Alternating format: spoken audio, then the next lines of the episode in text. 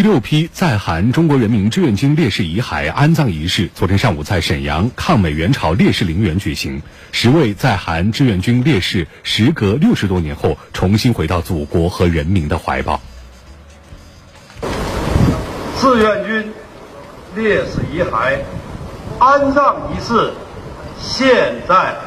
开始。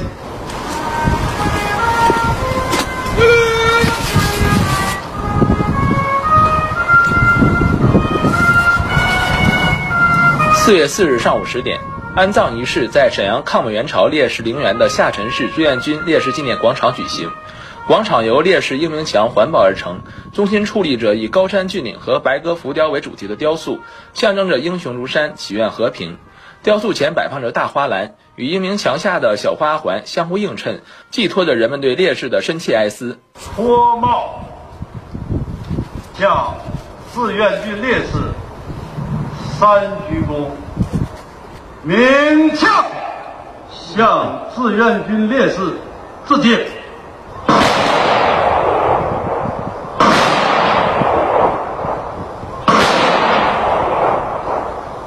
退役军人事务部、外交部、部队官兵、志愿军烈士家属、抗美援朝老战士、学生和社会各界二百余名代表齐聚烈士陵园下沉式志愿军烈士纪念广场，见证这一庄严时刻。伴随着悠长的思念曲，礼兵们抬起烈士棺椁，绕场半周，缓步走向安葬地宫。参加安葬仪式的国家退役军人事务部副部长钱锋表示，在韩军人烈士遗骸迎回工作始终牵动着全国各族人民最深厚的民族情感，他们的精神永远是中华民族的宝贵财富。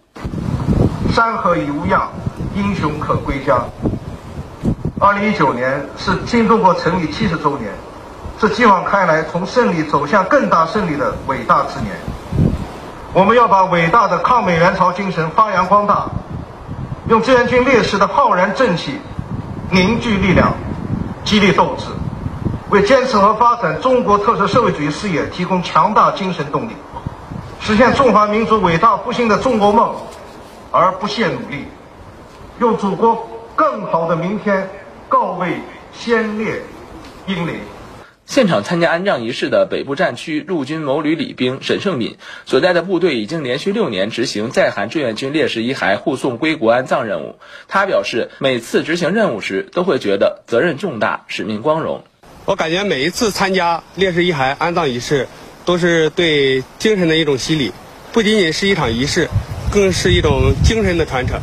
作为新时代革命军人，